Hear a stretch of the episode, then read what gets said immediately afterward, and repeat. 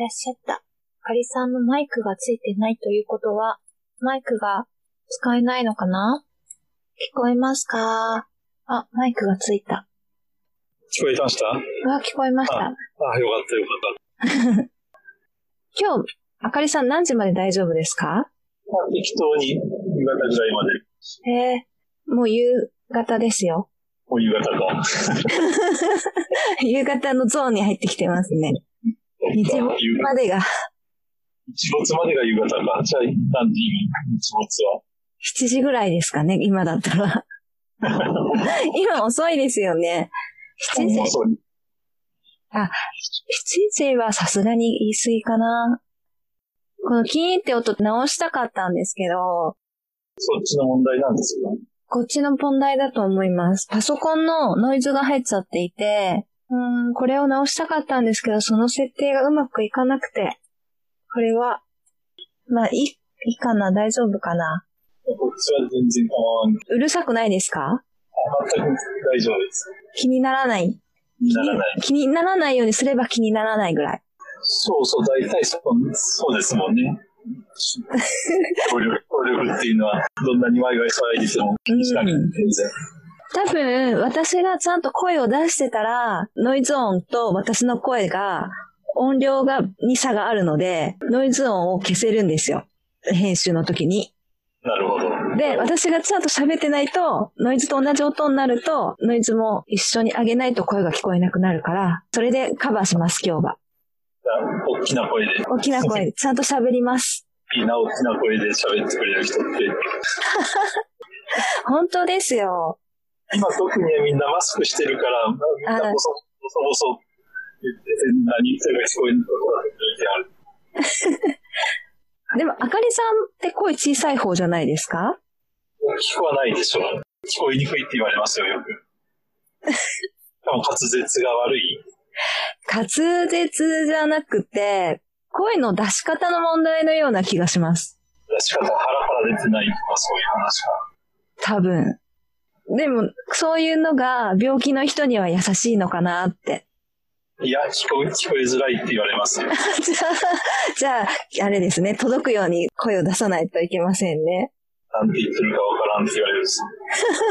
この時期だから余計わかりにくいんです。みんなマスクでね、そうそう、マスクなんとかしてほしい。声だけじゃなくて、口の口がわからんから余計何言ってるかわからんとか、この人が喋ってるかどうかわからんって時があるじゃないですか。そうですね。用意が向かないというか。あの状況をなんとかしてほしいなと。透明マスクを作るとか、ああ、やってる人いますよ、あの、シールド？フェイスガードみたいなやつですよね。のようなのでしたから、はい。あれもね、普及すれば違和感ないんかもしれんけど、そうですね。あれは慣れですね。慣れでしょうね。うん。まあ何でも慣れですよ。なんでも慣れですか？はい。か私はあの、ずっと仕事でマスクをしながらい仕事をしてたんですよ。もともとが？もともとが。あじゃあ違和気にならない。そうです。違和感がなくて。一日中つけてても別に。そうなんだ。そうですね。ちょっと話が全然違うんですけど、本題とは。その関係で言うと、私の生活はほぼ外出しなくて、まさにあの、外出自粛の状態をずっとやってたので、あ、もともとの生も活。ともとが。だから、全然問題なかったんですけど、うん。それによってみんながストレスを抱えて問題になってるのを見ると、あ、私ってちょっと問題ありだったのかなって思うようになってきました。あ、それは多分違って、変化したことがストレスなんかと思ってるんですけどね、僕は。ああ、そうなんですかね。あ、そうだとは思うんですけど、だから、どうだろう。うん、そうだとは思う。うんそうですね。変、あそうです。今までの生活と違うから、どう対処していいかわかんないんでしょうね。いろいろと。そうそう。そうだと思う。それがストレスなんだと思う。家から出ないのがストレスなわけじゃない、ないし。全然ストレスじゃないです。全然それは構わんと思うんだけだから外に出れなくて、ストレスが溜まって元気がなくなっちゃってとか、なんかテレビで言ってて、はいあ、驚き。ね、まあそっちの生活に寄せていったっていうだけなのかうん、多分性格も私すごく内向的な人間なので、あの、一人でいる時間が一番重要なエネルギー源なので、で逆に、あれですよね、外に出て人と話すのがエネルギー源の外交的な人もいるじゃないですか。あそういう人はちょっとしんどいかもしれない。うん。でも面白かったのが、その話を聞いていて、私みたいな内向的な人は長生きして、外交的な人は早死にするって、それは根拠は何だろう？感染症？えっ、と、内向的な人は事故が起こった時にはい、まず一旦冷静になって、この状況を見て何をすべきかっていうのを考えるんですって、一回。で、それから行動に移すんですけど、外交的な人は事故が起こった瞬間に、もう行動に移ってるって言ってて、だから、こう、その分パワーもあるけど、命が短くなるって。ええこの理屈はよくわからんのは、なんか事故があった時に、こう、すぐ行動することでそ、そこから逃れれ、逃れることができるとかはないんです？それもあると思うんですよ。なんかか火事が起こったとか、逃げ遅れる人ってそうそうです、そうです。だから多分両方いて、だ。あの、両方のパターンで私たちは、あの、ずっと、なんだろう、種を残してきたと思うんですけど、うんでもどちらかというと、あの、内向的な方が、うん。あの、まだ先に飛び出す人より安全っていう意味なんじゃないかなって私は思ったんです。そういうことか。うん。内向的、外向的っていう用語が本当に合ってるかどうかは知らないですけど、そういうタイプがいるって言って。あかりさん内向的な人ですか？どっちに見えます？内向的な人だと思います。そうだと思います。あの、話すときにうん。自分の中で考えてから話すじゃないですか。ああ、それが良くないんですね、だから。いでもそれがいいんですよ。いかな？それがあるから余計な一言言わないし、暴言とかもトラブルが起こりにくい。それがあるから話についていけないんですよ。でも、あの、パッパパッパその場で言ってたら失礼なこと言ったりとか、うん。あの、人を傷つけたりする可能性も高いですよ。あ、それ内向的なんじゃなくて、考えが遅いんかなと思うんです。考えてい。いや、多分そうじゃないです。方が遅いっていうか。あの、思考が丁寧なんだと思います。きちんと考えている。あと、思考が深い。そうか。はい。あ、そうそう、思考が深いっていうのが多分一番適切な言葉ですね。はい、野菜かな。確かに。それはあるかもしれない。うん。すごい感じます、それを。だからいいんですよ。だから思考が深いんですね。そう。かりさんは思考が深いんです。遅いんだと。いや、思考が深すぎて、あの、深くまで行き過ぎてるから浮上に時間かかって、顔を上げた時にはもう誰もいなくなってるんです。そうそう。置いて、そうそう。そういうのが重なるとだんだん考えるのがめんどくさくなるんで。なるほどね。だからぼんやり聞いてるだけっていうことが結構ある。なるほどね。これは、これは、悲しいですね。悲しいか？悲しいです。ぼんやり聞いてるのも好きなんですけどね。うん。そう。まあでも、そうですね。大会の会話に、えー深く考える必要のあることなんてほとんどないので、あ、そうか。そう言われたらそう。だから、うん。うん。私もぼんやり聞いてるとか、ぼんやり話してますよね。うん。意味のないコミュニケーション、コミュニケーションとしての会話を楽しむ。はい。これはあの、あの、コミュニケーションなので、うん。意味がなくたっていいんですよ。コミュニケーション。はい。そうなんだ。女の人たちはすっごくおしゃべりしませんか？います。意味もないことをずっと話してますよね。うん。あれってどういう感覚なんです？あれは、話すこと自体に意味があって、話している、えー内容とかはそんなに意味がない。そうなんだ。あれはだから、うーん、なんだろうな。ストレス発散？喋りたいから喋ってて、何かその言われたことにはあまり何も考えてないってことなの。うーん。ほら、考えたりしますけど、内容によっては。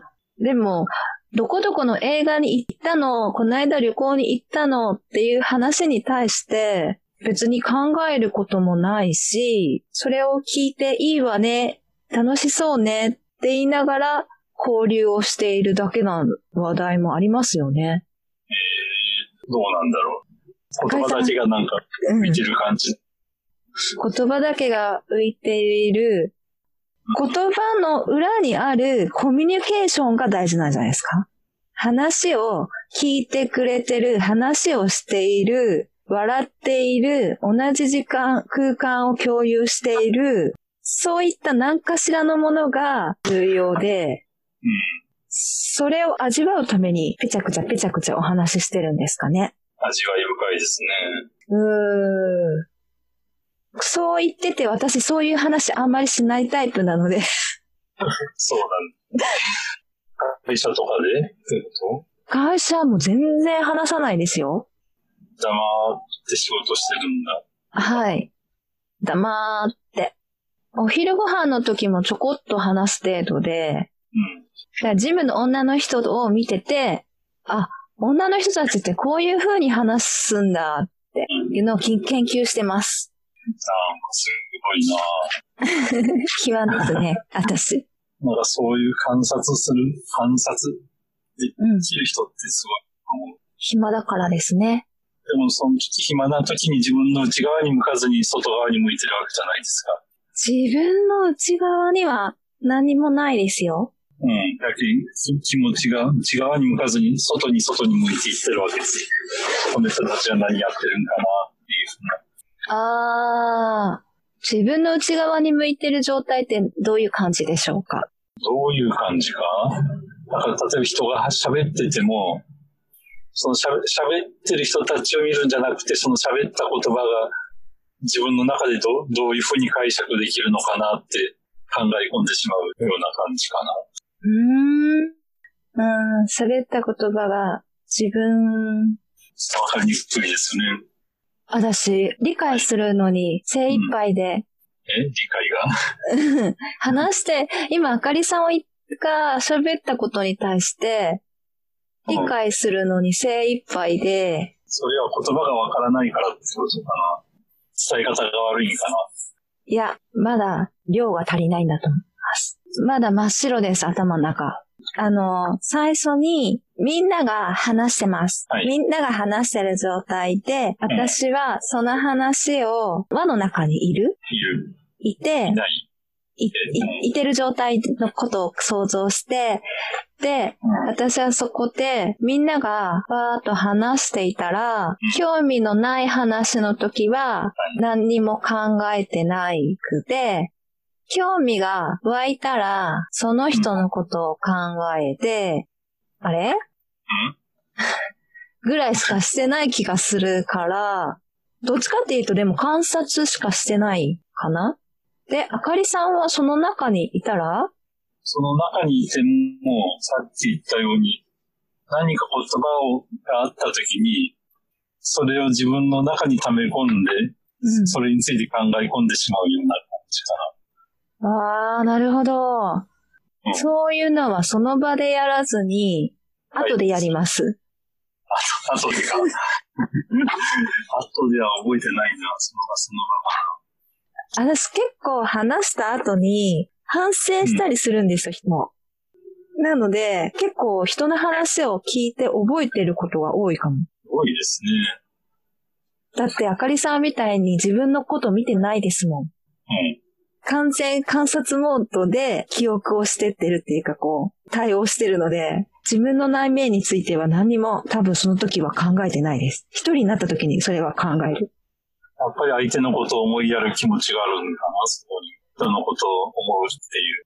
これって、なんかそんな優しい、生優しい言葉じゃなくて、あの、一種の、なんて言うんですかね。一種の性質っていうか、そういうタイプなんじゃないですか？これ。だから人の、人の考えというか気持ちのところを理解しようとしてるんかなと思うんですよ。理解しようとしていますね。それすごいですよね。面白いじゃないですか。面白いけど、なんていうかな、人の気持ちって、気持ちというか人の心ってあるかないかってわからんじゃないですか。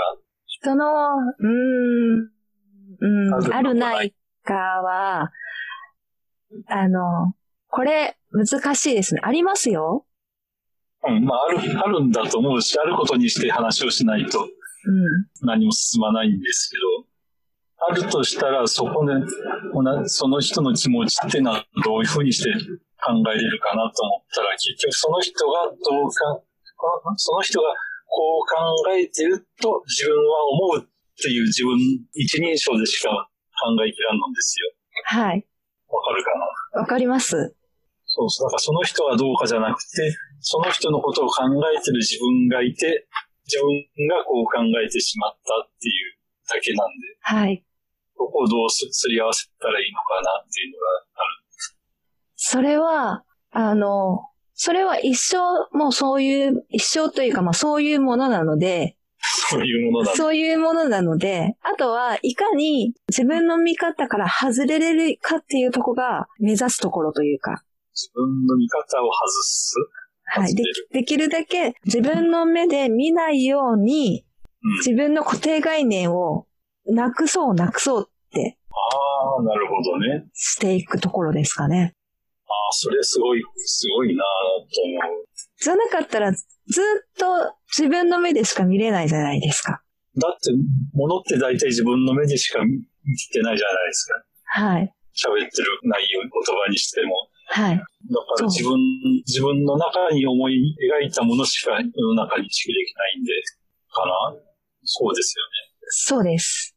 例えばなんだ、梅津さんが今なんか言ったとして、そのものがここにあるのかないのかっていうのは問題じゃなくて自分がそれを思い描いたものを認識してるだけです。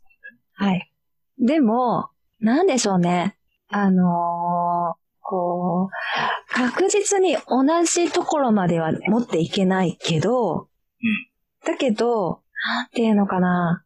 えっと、そうだな。うーん、絶対に無理だけど、楽しいんですよ。あ、楽しいかどうか。そう、できるかどうかじゃなくて、楽しいし、もっと自分の枠を超えて相手の方に近づけたら、近づくことができたら、なんていうんですかね、世界が広がる感じというか、キラキラする感じがするのかなと思うから、うん。それはどうどういう、どういう感覚なん？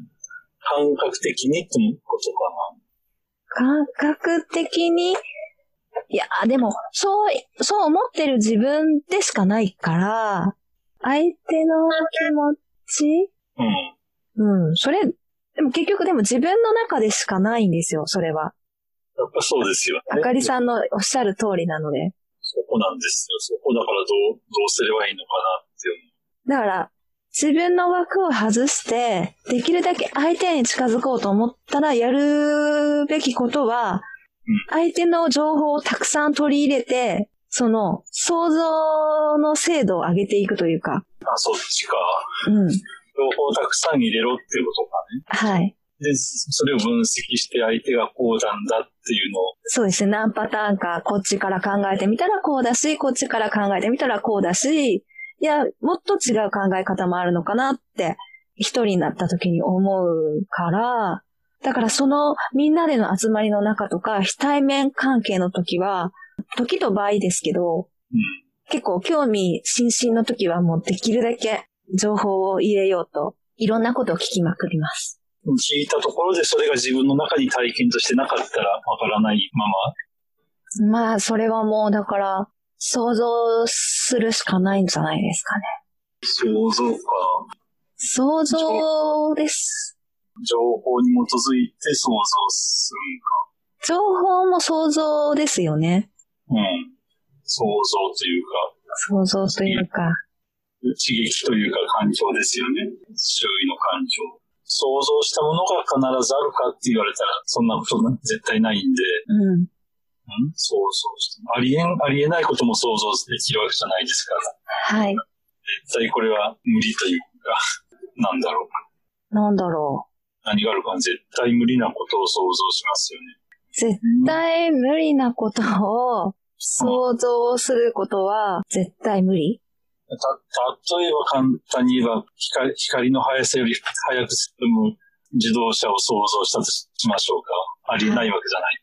今は？今は。今は、この今の物理法則だとありえない。そうなんですね。だから想像したものが現実にあるかって言ったら絶対あるとは言えない。はい。だから人の気持ちもそんなとこだと思うんです。違うかな人の気持ちは？もう想像して、情報たちから想像してどうなるんだ。うー。なくてもいいし、楽しいから。楽しいかどうかって、それっても自分の問題になってくるじゃないですか。はい。自分しかいないね。自分しかいない。うん、え、自分、自分、自分しか、あかりさんも自分しかいないっていう話じゃないですか、うん、それはみんなそうだと思うんです。自分が見るもの、触るもの、すべて自分の中だけの話ですもんね。はい。もう、目の前に、なんか、携帯があったとしても、そそれが本当に存在するかどうかなんかわからんわけです。はい。だから全ては自分の中だけなのかなと思う。はい。うーん、なんか同じこと言ってる気がするんですけど、うん、ね外の世界ってないわけですよね。な、ない、ない、あるかないかもわからないけど。うん。自分の考えて自分の中だけのものなああ、あかりさんのいる場所がわからないよ、うん。いる場所は自分の中だけ、自分の考えの中にしかいない。そうですね。あかりさんは、どんな感じなんだろう？あの、面白いな。言えるものも全部疑わしい。本当に見てるのかどうか。うん。触って確認してもさらに疑わしい。うん。なんか、それはそうなんですけど、それについてあかりさんはどういう感情を持っているのかが気になります。感情を持ってるかはい。それを疑わしいっていうところまでは同意見なんですけど、それについてあかりさんはどういう気持ちがあるのかなって。それについてどう考えるかか。うん。どう考えたらいいんだ悲しいとか、面白いとか、うん、不安とか、悲しくはないね、少なくとも。うん。悲しくなるかな、何か。それとも感情はなくて、ただそういうものとして捉えてるだけ。そうなんだろうなとはおろげに思うんだけど、直感としては分かりにくいなとは思う。うん。直感的にはそこに物はあるし、見えるし、触れるし、それと、なんていうかな、理性というか自分の頭で考えたことが不一致してたなんか戸惑、戸惑ってるというか、どっちを信用すればいいの？ってはなる。うん、それは、あの、周りの人がそれあるよって言ったら、やっぱあるんだなっていうだけでいいことと、周りの人があるよって言っても、あるよって信じちゃいけないことと、あるかなと思うんです。そこは自分で、選別するというか、これはある、これはないかもしれないって自分で決めるんです？もうなんか、自面で決めたってその正しさはわからないので、それはもう、運を天に任せて。え？うん、なるようになれって思うしかないんじゃないですか？ダメかな？そ、そこが難しくて、自分の直感であると思ってるものを本当にそうなんかどうかっていうのを疑ってみなくちゃいけないのかなとは思うんです、いろんな。うん。それは例えば私が今ここにコップがあるんですけど、うん、これを一回疑ってみるっていうレベルの話じゃないですよね。あまあ、それも、それはそれでまた疑っていいと思うんですけど。でもこれで、普段何の問題もなく暮らしていけたら、まあ、あるって決めちゃっていいんじゃない？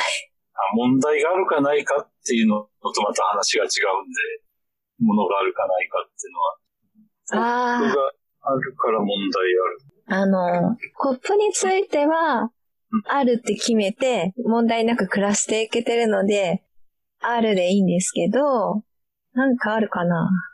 いや、コップも、コップも本当にあるかどうかっていうのは、疑わなくちゃいけないのかなと思う。そんなことをしてたら大変じゃないですか。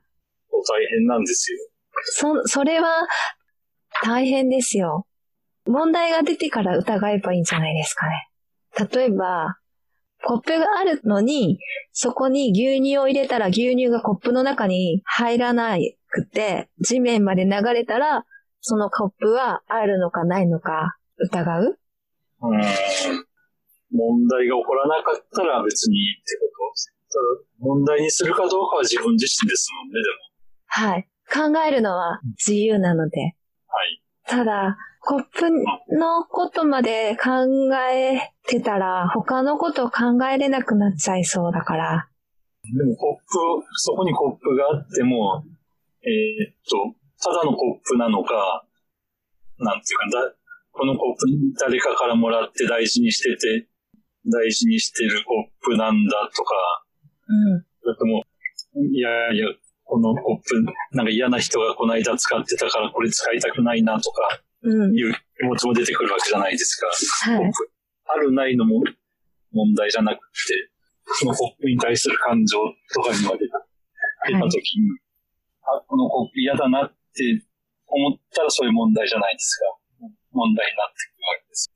それは嫌だなってうん。思ったら、問題はどこだろう？問題があるかな？嫌な気持ちになるわけでしょ。さっき楽しけりゃいいって言ってたのが、今度嫌な気持ちになるわけです。そしたら自分の中のになってくる。嫌な気持ちになることが楽しくないことじゃないうん。ですよ。あ嫌な気持ちも楽しい、楽しいって言ったらおかしいのかなでもまあ楽しいってな強い感じ強い感じ。嫌な気持ちってそうじゃない感じなのかなと思って今、そう言ってしまったんですけど。ああ、嫌な気持ちは嫌ですけど、どうじゃ、うんと、コップがそこにあって、なんか、机から落ちそうでドキドキしてる。このドキドキってなんか、嫌じゃない？い嫌な感じもあったりしません？落ちて壊れたらどうしよはい。落ちて壊れたらどうしよう。うん。とか、さっき言ったように、このコップ嫌だな。なんか、絵が汚くて嫌だなとか、汚れてるのに牛乳入ってて、なんか気持ち悪いなとか、自自分の中の問題が出てくるわけですよね。う。はい。そしたら考えて、なかったことにすればいいってことか。なかったことにできるんです。そこに見えてるのに、触ったらあるのに。でもそれは、あの、ただのコップであって、その情報は実はないものだから、そのコップ自体は何かは物を入れれるけど、そこにまとわりついてるこれは嫌な人が使ったとか、うんそういう情報はなかったことにしちゃえば。そこ、そこなんそこなんですよ。